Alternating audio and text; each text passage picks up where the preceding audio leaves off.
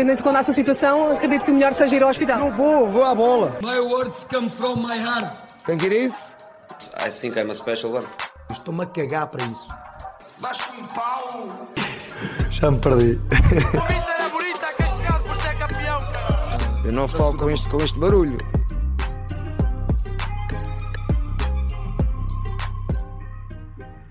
Ora, sejam bem-vindos, mais um episódio do Diálogo Desportivo. E e esta é que é uma semana um pouco horrífica, porque começa agora a pausa para, para seleções, e eu pessoalmente não sou o maior fã disso, eh, até porque hum, estávamos eh, num ritmo interessante ao nível de clubes. Independentemente, houve jogos na, na semana passada e eu, que, como, como é habitual, consegui aqui roubar um- um- uns tempinhos aqui ao, ao nosso caro amigo eh, Diogo Marques. Te Eh, vira até pensa que eu sou um gajo que esquece. quem, quem, quem soubesse ag- agora a agenda do Diogo Marques para domingo ia-se passar. Isso é verdade, isso é verdade. Mas Aí eh, está complicado. está complicado. Mas, eh, mas o que não está complicado, Marcos, eh, é a vida do Benfica, que soma a 13 terceira vitória consecutiva, ainda não perdeu eh, esta temporada e continua. hum, E continua, não, aliás, eh, fez agora um, uma- uma- um resultado bastante avolumado, já não marcava Ah. tantos golos. Só para dizer, já não marcava tantos golos no campeonato desde a última vitória contra o Marítimo, que foi com Jorge Jesus, ou seja, já foi há algum tempinho, hum, mas a máquina continua a carburar, Marcos. Quais são as razões para, para isto de- Deixa-me assim. só te corrigir que não são 13 jogos seguidos, mas sim 12, porque este foi, foi um jogo de treino, um jogo. Aliás, não foi um jogo de treino, foi um treino de organização ofensiva, é isso que eu quero dizer. Não, porque porque, de facto este jogo o Benfica faz, faz um jogo muito bem conseguido, em que acho que é justo que não, dizer que não se viu a equipa do Marítimo. Acho que a equipa do Marítimo nunca esteve dentro de campo, acho que nunca criou nenhuma aflição, quer Otamendi, quer António Silva, quer Blaco Dimos, nunca criou alguma aflição à linha defensiva do Benfica. Foi um Benfica muito forte, foi um Benfica, eu diria, vacilador, foi um Benfica que controlou o jogo todo, o Benfica a criar muitas oportunidades de golo, foram cinco, poderiam ter sido seis, poderiam ter sido sete, poderiam ter sido bem mais, porque foi um Benfica, lá está, como tu dizes, que está está num momento fantástico e foi um Benfica a carburar com a força toda, um Benfica muito dinâmico, um Benfica intenso, muita velocidade no seu jogo, vai a bola vai um corredor, rapidamente vai para o outro, porque o espaço está no, no corredor contrário, um, um Benfica fiel a si próprio e depois com muita magia, muita magia os pés do, do Rafa, o Rafa tem, tem uma qualidade, acho que é, o Rafa é absurdo, o Rafa é, é um pequeno gênio à solta em campo, que, que se tivesse a definição que tanto falámos muitas vezes, eh, seria realmente dos melhores do mundo, eh, mas que não atende será um jogador eh, de top para a equipa do Benfica, porque eh, atenção, o, o Rafa não tem a definição no momento, no momento final, no último terço, nem sempre tem essa definição, mas é um jogador que é muito inteligente, a verdade é que é um jogador que é muito inteligente, e, e nós percebemos que, que ele tem essa inteligência na forma como ele espera é que é muito interessante as arrancadas do Rafa, porque o Rafa só arranca quando o adversário, eh, quando já fixou o adversário, quando o adversário vem até ele para roubar a bola, ele faz uma mudança de ritmo e o adversário nunca mais o consegue apanhar. É fantástico, o Rafa tem uma qualidade soberba e, depois tu tens o David Neres que, que se junta ao Rafa neste, neste momento, nesta magia Sim. e um Benfica que, É, é, Isto, não, era só para dizer que isto foi daqueles jogos em que tu assistias aos primeiros 5 minutos e era só perguntar de forma retórica quando é que o? Benfica vai marcar. Ou quantos golos é que o Benfica vai marcar. Porque, Não, foi, diz, foi muito isso, Diogo. Foi muito isso. isso, isso, isso, e, se nós eh, formos dar uma vista de olhos nas estatísticas, é um espelho brutalíssimo daquilo que aconteceu: 75% de posse de eu bola, não- não me 25 recordo de uma remates. Não me recordo de uma saída do Marítimo na primeira parte. Não me Honestamente, honestamente também não. Acabou por, eh, por ficar eh, 1-0, não é? Ao intervalo, eh, se não estou em erro. Sim, mas, mas de qualquer das formas, nunca houve aquela sensação que, que o Marítimo conseguiria sequer aproximar-se da baliza de, de Vlaco Dimos, porque foi o que tu disseste, foi uma equipa que, eh, que não quis sequer arriscar e arriscou-se a levar uma goleada, porque este Benfica ainda para mais está super confortável em pressionar alto o adversário, está super confortável em subir as suas linhas, em eh, arriscar na pressão alta, até mesmo arriscar se for preciso na, na, na construção entre os centrais. em- o António Silva continua em destaque até nisso, naquilo que é a sua irreverência com bola. E portanto, isto uh, foi, não há assim grande história para, para contar. Uh, porque foi, foi exatamente isto que, que tu disseste logo no início. A história é, é, o primeiro golo do Draxler, da Águia Peito. Ah, sim, e foi um, e foi um belo golo, foi um belo golo e, e de certeza que fará mais porque é um, é um jogador com, com muita mais qualidade daquilo que é o nosso campeonato, com todo o respeito para aquilo que é o nosso campeonato, mas já é um jogador de, de outra caraveira, por assim dizer. Mas bem, Claramente. não sei se tens mais nada. Dar destaque também ao, ao Frederick Aursnes, que tem a sua primeira titularidade um, ao serviço do Benfica. E, e, de facto é um jogador que vem trazer muita qualidade a este meio campo do Benfica. Um, não sei se será titular, porque será muito complicado retirar Florentino uh, da equação, porque o Florentino de facto é um jogador de muita qualidade. Mas o Frederick é um jogador que, que joga a um, dois toques e sempre com muita qualidade. É sempre um jogador muito certinho, um, não faz nada em que tu possas dizer ou, aliás, vai acabar por fazer, mas de forma esporádica, mas tudo aquilo que faz, tudo aquilo que se, se apresenta a fazer, faz tudo muito bem. Faz tudo muito bem, com uma taxa de ser fantástica, e portanto é um jogador muito interessante para este meio campo. Sim, e, e, para, e só para. Desculpa, e só para concluir o teu raciocínio, também parece-me acima de tudo também ser um jogador muito competitivo e acho que isso é, é sempre também importante no meio campo. Mas Marcos, um, avançamos, vamos para, vamos, vamos para o Sporting antes de irmos para o Futebol Clube Porto e começo com um, uma daquelas minhas perguntas uh, que tu vais, uh, vais olhar para mim e vais dizer tu és mesmo um, um palhaço, mas eu vou-te perguntar na mesma. Eu por acaso ainda há bocado estava a olhar para ti e estava a pensar isso. Enfim, um, não era suposto ser esta a tua resposta, mas pronto. Qualquer das formas, Marcos, pergunto-te com toda a honestidade, sim ou não, o Sporting está fora da corrida pelo título? Não, não, não, acho que, acho que é 11 cedo, pontos, acho 11 pontos do Benfica.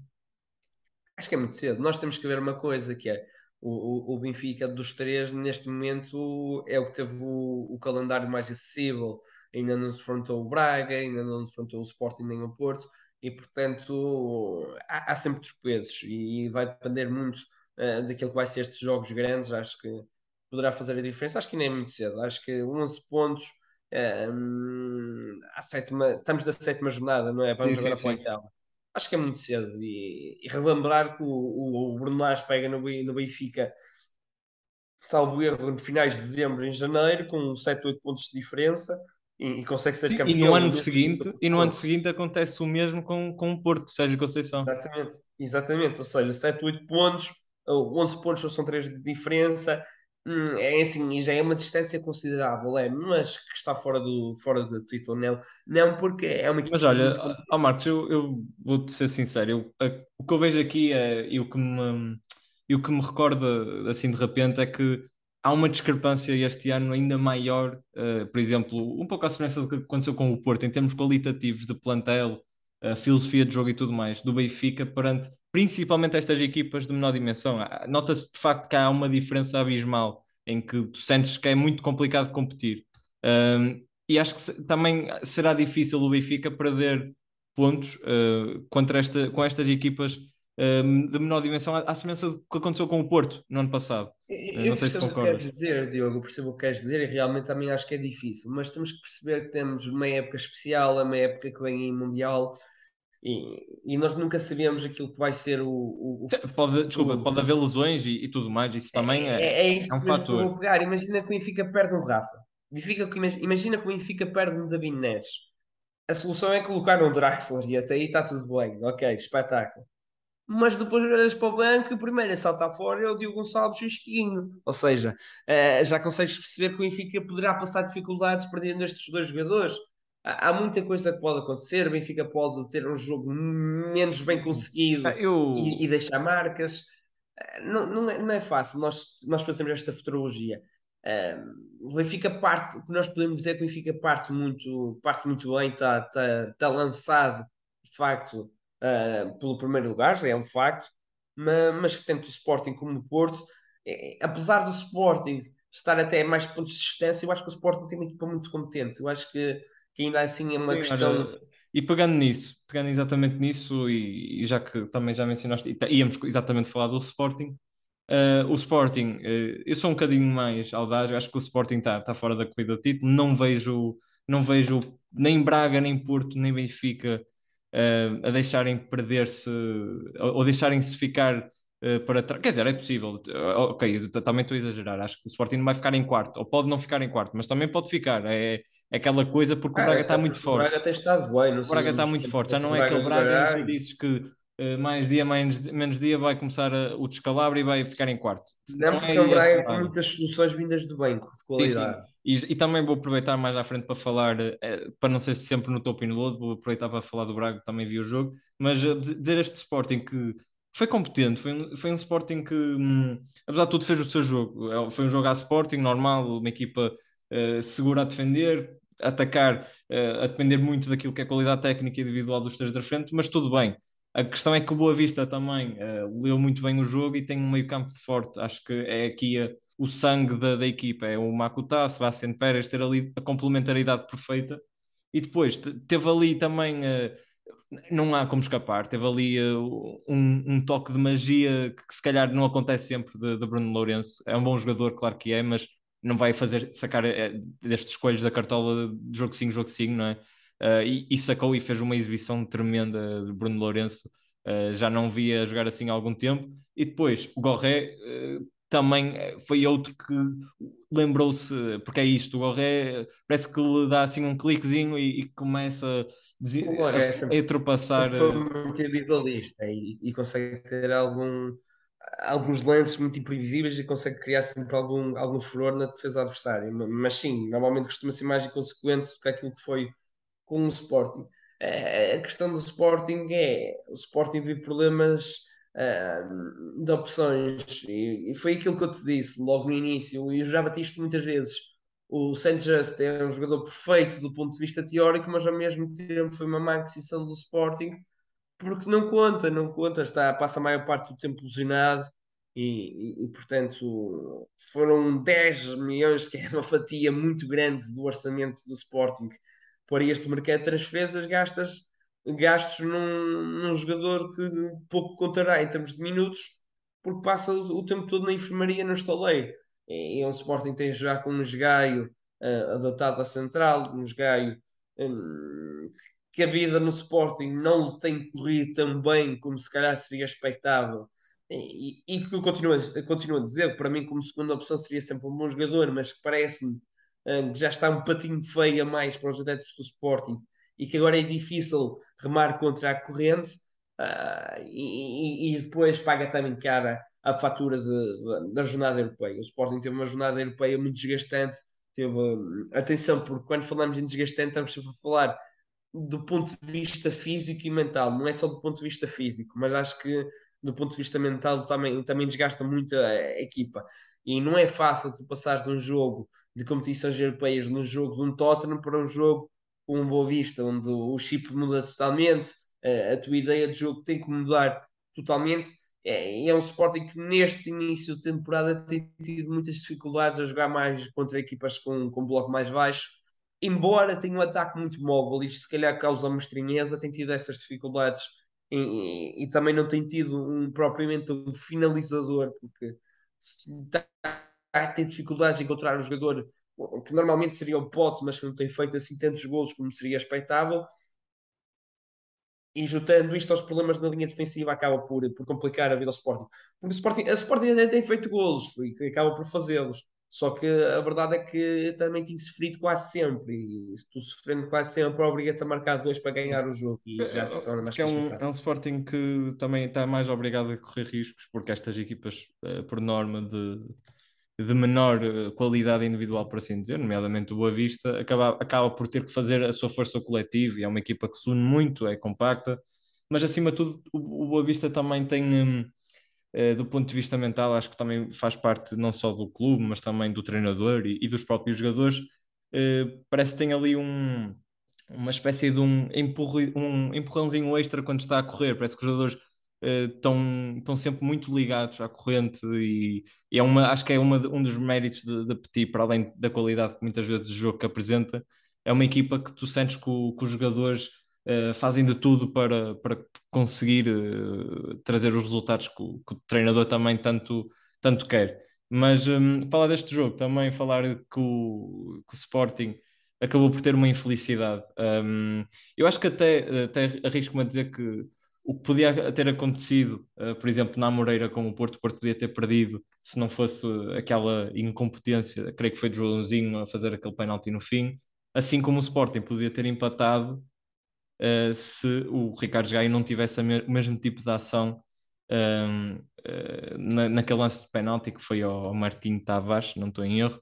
Um, e, e, de facto é um pouco isso também o futebol. Uh, o Sporting se calhar teve o azar do jogo também. Uh, teve o azar de, de, ver um Bruno Lourenço super inspirado e fazer um, um daqueles golos, e teve o azar do Ricardo Gaio ter entrado como entrou.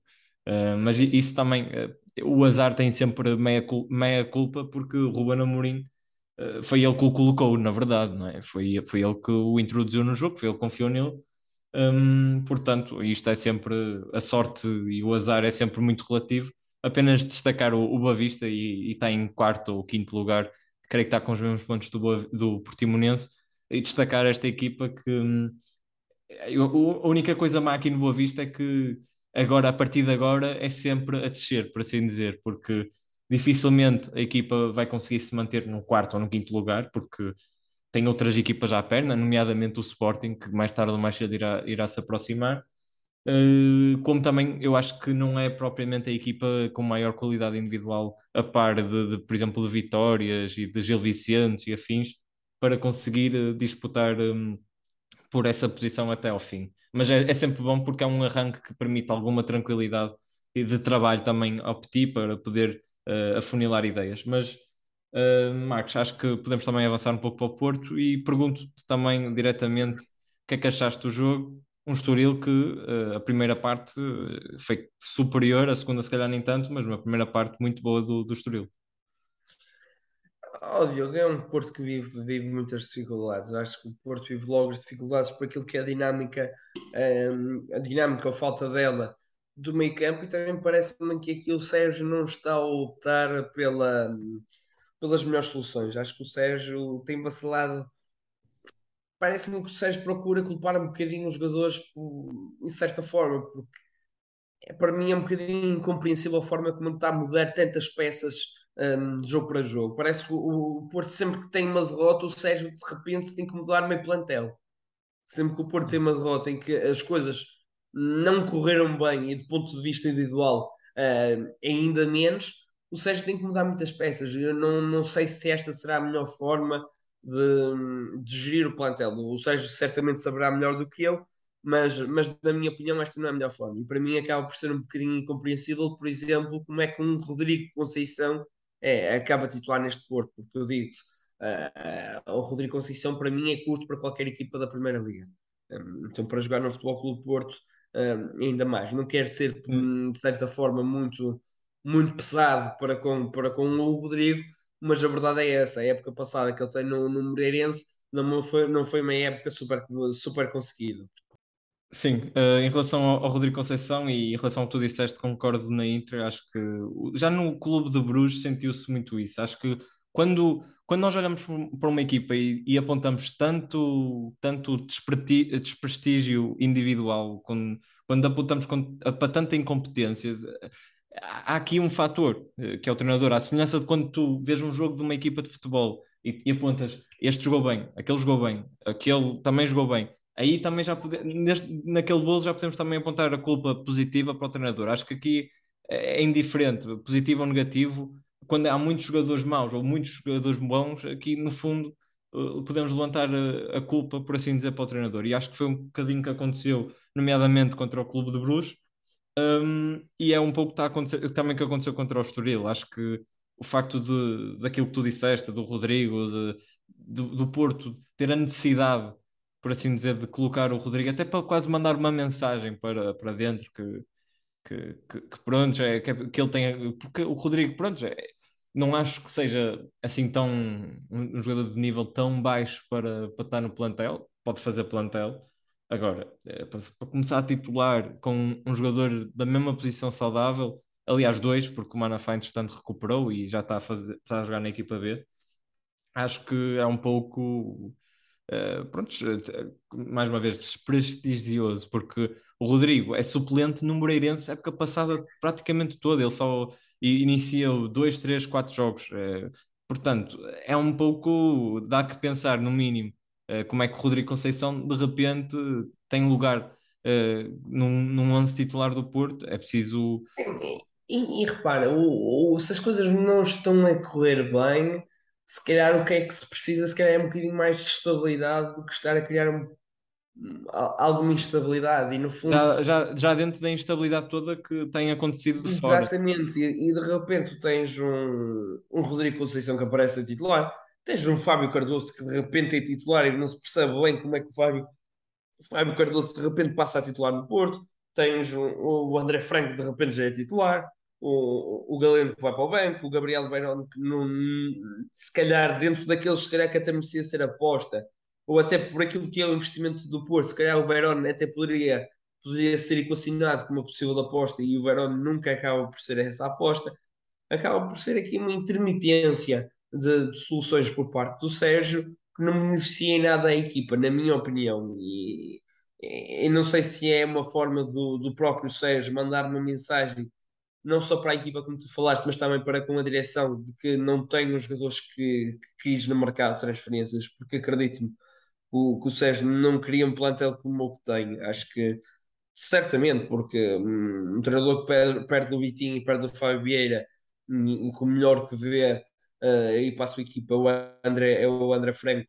Uh, acho que diz muito. E atenção, nada contra o André Franco, que é um jogador que, que eu gosto, gosto bastante uh, e que acho que, que terá algum sucesso no, no, no Porto mas, mas a verdade é, é essa, perdeu muita qualidade. O Sérgio provavelmente não está satisfeito com o plantel, mas também não procura dar a estabilidade que, que, o, que o plantel precisa neste momento. Hum, é um pouco isso, honestamente. O, o, os problemas do Porto vivem uh, neste momento à base da, daquilo que é a instabilidade que se criou em torno do clube a nível interno, mas também depois. Uh, a nível externo há, há toda uma, uma logística que, que, não vale a pena também estar a falar, mas desde a da parte da comunicação do clube, uh, não só da comunicação daquilo que é o treinador, mas também da comunicação, por exemplo, até neste pormenor da comunicação da, do, da, equipa, da, da, equipa técnica, não, da equipa da, da coordenação médica, está-me a faltar agora do nome, ao não, por exemplo, anunciarem uh, de forma uh, verídica o, aquilo que é um, o estado da lesão de Otávio, uh, que não se, não se compreendeu o que é que aconteceu ali do Porto, uh, indicou uma coisa, digo eu, à imprensa e depois não, não aconteceu aquilo que indicaram, não é? Porque o Otávio uma semana tinha uma fratura, no outro, noutra semana afinal era uma microfratura, que é logo uma diferença de, entre estar parado uma semana e parado um mês. Um, não se percebe, até falava sempre mesmo autorgax, ou lá, lá aquilo que, é, que até mete em perigo o, o próprio atleta, um, a saúde do atleta, e de repente o Otávio falava-se dois meses, não era? Era aquilo que se falava. Era um mesite qualquer coisa, um mesite duas semanas, qualquer coisa assim. De repente passa a titular e de repente, depois de ser titular, uh, fica ainda mais uh, deteriorada a sua condição física, pá, é, é, um bocadinho, é um bocadinho estranho. Tudo muito estranho, está tudo dentro daquilo que é o, o mundo, por assim dizer, o mundo do Futebol do Porto, está ali muito estranho. Uh, mas uh, só para não estar a desvirtuar muito uh, o tema também a falar do, do Estoril, Marcos, como, é que, como é que tu viste este Estoril a jogar de Nelson Veríssimo? Foi a primeira vez até que, que o Nelson conseguiu então pontuar com o Sérgio, o que é que ele fez assim, que tu, consider, tu consideraste que foi mesmo determinante para, para, o Estoril conseguir um ponto? Ó Diogo, acho que é, que é a qualidade individual do, do, dos próprios atletas do Estoril, porque se tu fores olhar para o plantel do Estoril, se tu olhares de meio campo para a frente, tu, um, tu vês que é uma equipa com muita qualidade. Tu vês um meio campo composto pelo Morendiai e, e pelo Geraldes. Os Geraldes têm, têm a sua qualidade, sempre teve a sua qualidade. Depois olhas para aqueles três, o Rodrigo Martins, que é um dia vinha à solta, o Tiago Oveia, que, que a recepção na explosão é fantástico. O João Carvalho, magia pura. E depois aquele ponta de lança que vem do, do Botafogo, o Erisson, é realmente um quebra isso, é que, isso também é um caso muito estranho do Erisson, não é? Um jogador que tinha é tanto sucesso no Brasil e assim para o Estoril uh, os adeptos na altura do, do Botafogo ficaram muito chateados, eu recordo-me de ver. Mas, mas é, também é mérito do, do Estoril pela forma como, como tem montado a sua prospecção, porque o, o Estoril é, é campeão da, da Liga Revelação dois anos seguidos, salvo erro, e isso demonstra bem a forma como é que o, o, o clube tem, tem o seu scouting preparado para, para encontrar atletas de muita qualidade e, e a equipa da Revelação é feita muito à base da rede de scouting uh, que o Estoril tem e isso, isso de facto é de prevalecer. Uh, e surgiu a oportunidade do, do Erison, não sei como, mas de facto revela que eles estavam atentos, estavam atentos e essa oportunidade surgiu e o Estoril de facto depois consegue, sim, sim. consegue ter. E, e, destacar, para além da, da, qualidade individual, obviamente, quer dizer, podemos acrescentar à qualidade individual também o, o Vital, o Bernardo Vital, que lembro-me de uma boa exibição que ele também fez contra o Sporting. É um jogador forte um, a atuar num bloco mais, mais baixo. Acho que é um jogador uh, que, que, beneficia muito disso, uh, de estar a jogar num bloco mais baixo, mais compacto, e é um jogador forte. Um, e acho que fez também uma, uma bela exibição. Uh, destacar o Mord dia que acabou expulso, mas também, mas também jogou bem dentro daquilo que é a sua agressividade.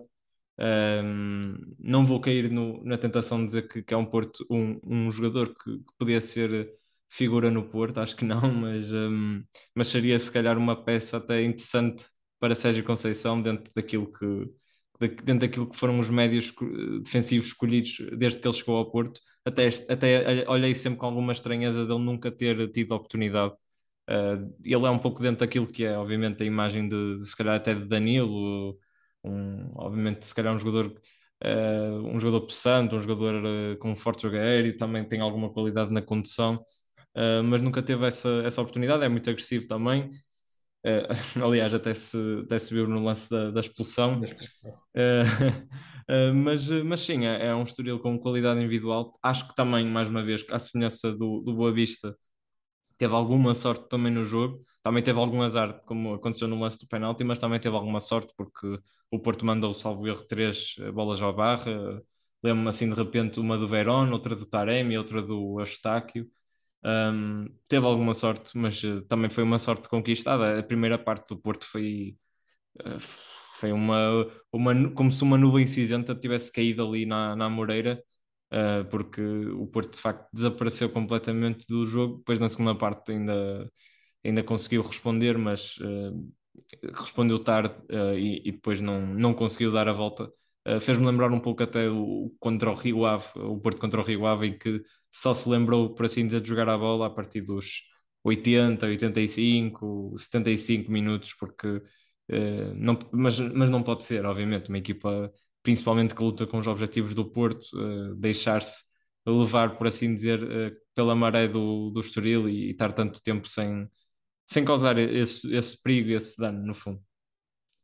Mas bem, Marcos, não sei se tens nada a acrescentar. Gostava é, também. Está tudo, está tudo não, não, só gostava de, de acrescentar também no, em relação ao Braga, também eh, me parece muito justo mencionar o Braga, uma equipa que acabou na, na última semana europeia por derrotar o primeiro classificado da Bundesliga, o Union Berlin, uma equipa que não abona em muitos talentos individuais, o, o Berlim, mas tem uma equipa super compacta, super organizada, fortíssima do ponto de vista mental. É uma equipa que todos os jogadores claramente sabem a missão deles, uh, dele e um, é uma equipa muito, muito agressiva, muito forte, um bocadinho à imagem alemã, por assim dizer. Um, e, que, e que o Braga conseguiu, uh, conseguiu uh, vencer Uh, venceu por um zero um, com alguma com, com, alguma com muita dificuldade como é natural um, mas mais uma vez uh, Vitinha apareceu uh, já na minha no, no, último episódio foi o meu, meu topo e podia perfeitamente também ser nesta porque ele marcou não só na semana europeia mas decidiu não só o último jogo na, na Liga Europa mas também decidiu este fim de semana com um gol e uma assistência. E é, e, é, e, é, claramente um dos jogadores que que direi que o Fernando Santos estará sob o olho porque está a fazer uma época muito, muito interessante e é um Braga que, que mesmo em dificuldade consegue superar uh, desafios porque tem muita, muita qualidade individual e um plantel uh, muito rico. Parece-me claramente que o Braga este ano não está para, para brincadeiras. Dito isto. Não, não, não está, não está, e, e, é aquilo que nós falámos aqui há pouco tempo, Diogo que é uma equipa que não é só de primeiras escolhas, é uma equipa que também tem segundas, segundas escolhas de muita qualidade e que, por exemplo, tu olhas para o banco e por norma no banco costuma estar Abel Ruiz. Estamos a falar de um, de um jogador que o Braga até pagou caro por ele, salvo erro 10 milhões que terá pago pelo, pelo Abel, um ponta de lança uh, formado na formação do, do, do Barcelona. Uh, portanto, falamos aqui de um plantel de muita qualidade em que estar em segundo lugar no campeonato de facto acaba por não surpreender por aquilo que é a qualidade individual que o plantel tem, hum, acaba por surpreender sim pela forma como o Arthur Jorge, eh, e se calhar isso revela um pouco mais de, de desconhecimento meu do que outra coisa, pela forma como coletivamente tenho levado este Braga para, para um outro nível, eh, que sempre olhávamos para um Carlos Carvalhal a fazer um bom papel neste Braga, mas a verdade é que o Arthur Jorge tem comprovado que é, que é possível de bem mais. Sem dúvida. E também dar uma nota final antes de irmos para o teu piloto, do Vizela, que mais uma vez fez a vida muito dura a um clube com outros objetivos. Um, é uma equipa muito competitiva. Teve o azar de ter um calendário até ao momento muito difícil, já defrontou o Benfica, Porto, Braga, uh, mas é uma equipa de facto interessante um, neste, não, não, digo em todos os jogos, acho que já teve obviamente alguns jogos, nomeadamente, por exemplo, contra o Benfica, e, uh, que não foi assim tão, tão positivo quanto isso, mas, uh, por exemplo, contra o Porto e contra o Braga, foi uma equipa que fez a vida dura uh, pelo aquilo que é o, o talento da equipa e da organização coletiva da equipa. Mas bem, com isto avançamos então para o nosso topo e o ludo.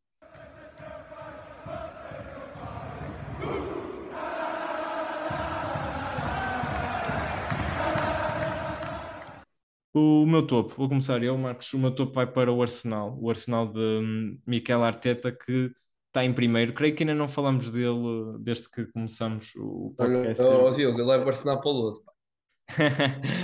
o Arsenal. É, não sabes, não, porque o, o Arteta não, não permitiu ao Fábio Vieira viajar até Argoncilho para o torneio. É, é, verdade, é verídico. Mas olha, Não, via, não, viajou, não viajou para Argoncilho, no entanto, marcou um golito e, e acho que, é. acho que ele, eu não sei se ele se ele fez, eu, obviamente vocês não estão a ver, mas eu vou fazer assim um coração com as mãos. Eu acho que ele fez assim e estava ali. Não, não sei se tinha ali uma espécie de um D que era para o Diogo Marques, o diretor de, de, de comunicação da Argoncilho. Não sei se era algo assim do género, mas, eh, mas pronto. Bem parecido, bem parecido. Mas eu acho, que, eu acho que ele fez assim uma cena para a câmara, mas pronto.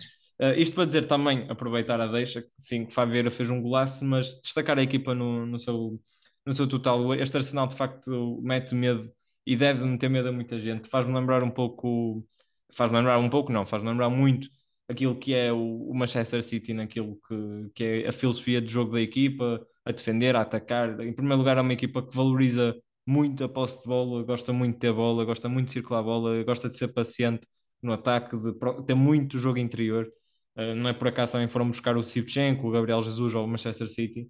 Uh, tem muita qualidade individual na frente também para desequilibrar. Tem aqueles tais extremos como o Martinelli e o, e o Saka, que também dão aquela vertigem uh, e aquele um para um que, que Pep Guardiola também aprecia, mas tem depois aqueles médios interiores que, que dão outra classe, outro perfume, como o Odegaard, o Favieira, o, até o próprio Smith Rowe, não tanto nesse nível, na minha opinião, mas também acrescenta.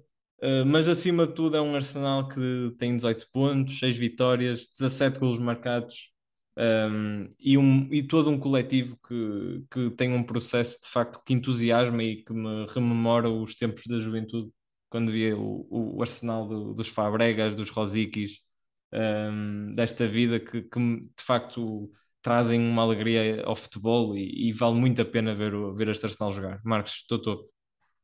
Alguma topo e de uma forma muito breve vai para o jogo entre o Feirense e o Oliveirense é, um derby e que a minha cidade ganhou por, eh, por 3-2 após perder por 2-0. Portanto, na segunda liga também há jogos bons, há jogos com qualidade.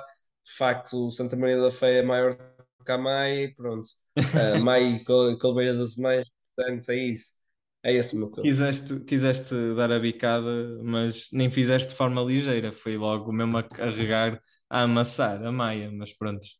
Um, eh, vou ignorar só, só o insulto e avançar para aquilo que é o meu lodo um, desta semana. E, e Marcos, o meu lodo desta semana vai para o, o marketing da Argoncilho. É para rasgar, é para rasgar, mano. Vai para o marketing da Argoncilho, o meu lodo desta semana. Até porque, diz lá, diz lá as tuas queixas. A- Atenção, o marketing de Argoncilho que atingiu o Fábio Vieira. tinha, tinha que dizer, não, eu ia dizer o porquê, obviamente. O porquê é muito simples. Um, não trouxe o, o Fábio Vieira naquilo que foi a competição Fábio Vieira Cup, não trouxe o Fábio Vieira à competição. Um, Mas não trouxe o Fábio Vieira, mas trouxe o pai Fábio Vieira.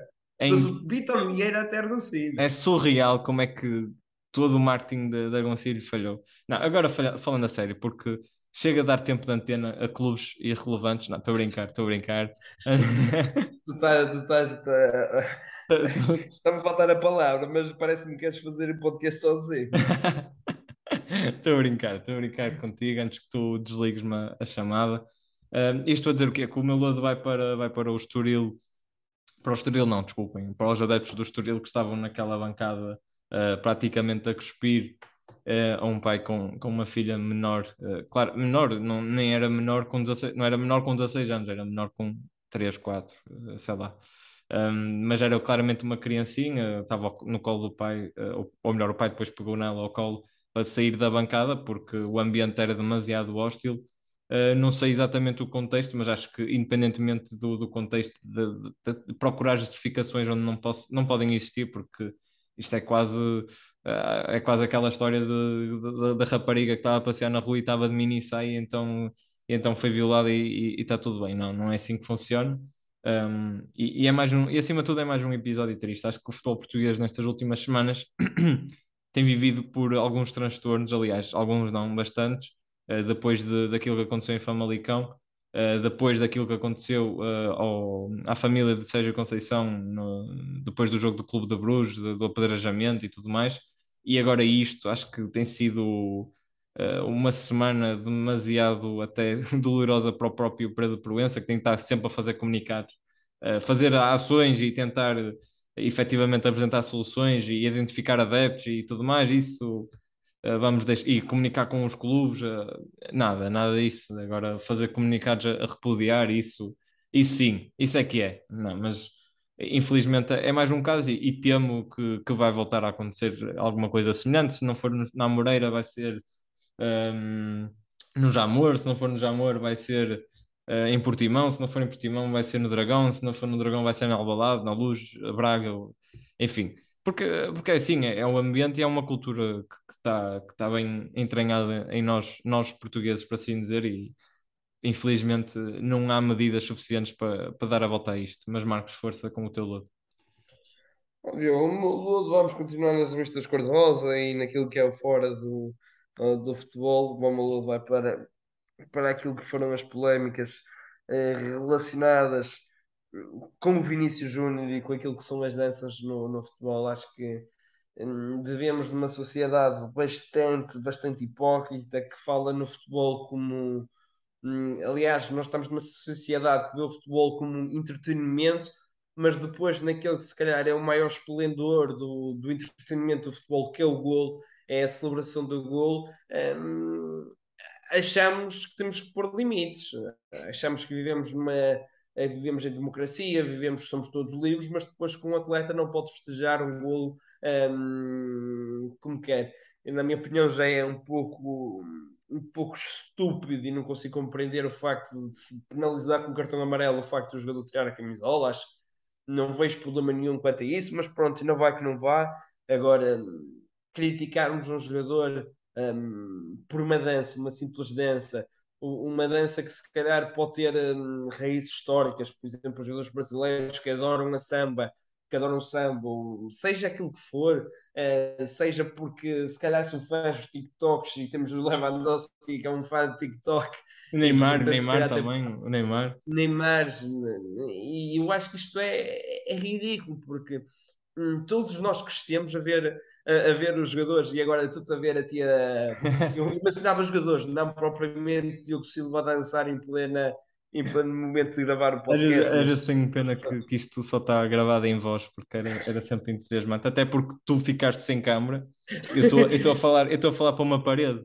E Eh, eu, já, eu já te mandei mensagem por WhatsApp com, com o print a dizer que não consigo, uh, ligar a câmera. Eu acho que isto foi o Poperi que me estragou o computador, mas pronto, isso é um outro pormenor à parte. Está cheio, está cheio de vídeos. Já tratámos disso. Conclu, conclui o teu raciocínio, desculpa. Não, eu acho, por exemplo, todos crescemos e isto para mim é uma recordação de infância que eu cresci. Uh, a gostar de Neymar, eu cresci a gostar do cantar Eu Quero o Chu, Eu Quero o Chá, porque vi o Neymar uh, no meio de um jogo e achei uma piada autêntica que é fazer Eu Quero o Chu, Eu Quero Chá. Era, era, era escusado essa cantoria, mas sim, continua. É, era, mas, mas, mas percebes? É, tu ficas com coisas marcadas e isto para mim foi algo que me ficou marcado, eu nunca me esqueço. Aliás, a maior recordação que eu tenho de Neymar enquanto atleta dos Santos é isso mesmo. Naquela altura, Neymar, se calhar, era um dos meus jogadores favoritos hum, por essa situação. E, eu acho que não se pode estar a retirar esta magia, porque isto é magia. Ver um jogador no festejo, é, é, é aquele festejo, aquela alegria do golo, seja aquilo que for, não imaginem, se pode. Imaginem proibir o, o, Ronaldo fazer o Cio. Exatamente. Pô, de repente vai chegar alguém e vai dizer que o, o sim do Ronaldo é provocatório. E, e um árbitro que... vai dar o, cartão, o cartãozinho amarelo, vai sentir-se todo satisfeito. Opa, é, é uma palhaçada. Começamos logo a perder quando de repente sai, sai o Neymar e faz um cabrito e o Neymar leva um cartão amarelo. Isto é ridículo. Se é um cabrito, não há nada na lei que diga parte sacar um cabrito se leva cartão amarelo. Quem, é quem, parte do jogo. Quem cabe, desculpa, só, quem cabe a penalizar ou castigar os jogadores, se assim entender, é o treinador. O árbitro por amor de Deus. É, é, o, é o jogador adversário que chega ali e não pode falar da pergunta questão. Vai para a rua, é o que Ou é. Isso. é o que é. Exatamente. É. O futebol de rua, se quer jogar futebol de rua, tens de jogar nas duas vertentes. É, é, Exatamente. Agora, não se pode castigar por, por, por dar magia, porque o futebol é isto. Isto é entretenimento. Sem isto é dúvida. É Concordo contigo e avançamos para as nossas apostas no diálogo. Se calhar é melhor não. Porquê? Porque não te lembras bem da, da, das ah. apostas que disseste na semana passada. Pois é, pois é. Uh, eu nem, nem, nem, vou introduzir, vou, vou só deixar isto. Não, não, não. não. Vou, vou só deixar isto, vou só deixar isto correr porque a verdade é essa. Na semana passada vacilamos de que maneira, acho que hum, acontece, é o que é. Uh, eu achei honestamente que antes da pausa das seleções nenhum clube grande ia vacilar, aconteceu que dois vacilaram e é bom para o nosso futebol, é bom para o nosso futebol que que hajam mais derrotas dos clubes grandes, que haja menor uh, discrepância. No entanto, a lixão-nos a aposta, é o que é. Mas bem, vamos então avançar para aquilo que é a minha sugestão uh, para a próxima semana. E bem, o que é que eu trago até vocês? Tem, temos uma Alemanha-Hungria, um, jogo interessante. Temos um França-Áustria, um, um França também interessante. Portanto, vocês já sabem o que é que, o que, é que Não parece nada forçado, é assim interessante, desculpa. não, é, é, a Liga das Nações, obviamente que uh, não é, não, não é o, o jogo mais agradável de, de ver jogar, uh, que eu queria ver jogar, aliás. Uh, já disse no início do episódio, não gosto das seleções, mas é o que é. Vamos levar isto até ao fim. Portanto, vai ser só seleções.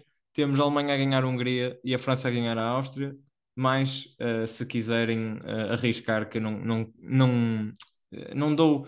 Uh, não dou a minha não dou o meu juízo final nisto não digo não, não vou dizer que sim mas se quiserem arriscar a força que dá um modo ainda mais engraçado que é Portugal a ganhar a República Checa uh, no total daria um modo de cerca de 3 ou seja 10 euritos dá cerca de 30 uh, enquanto 5 dá cerca de 15, 16 por isso Uh, já sabem, não sigam as nossas apostas, porque isto é sempre a, a cair, mas de qualquer das formas é uma forma de vocês também aperceberem-se mais ou menos das odds e saberem o que é que podem contar. Da nossa parte, já sabem, voltamos para a próxima semaninha e com a esperança que o, Mar que o não esteja no lodo. Por isso, um grande abraço. Um abraço.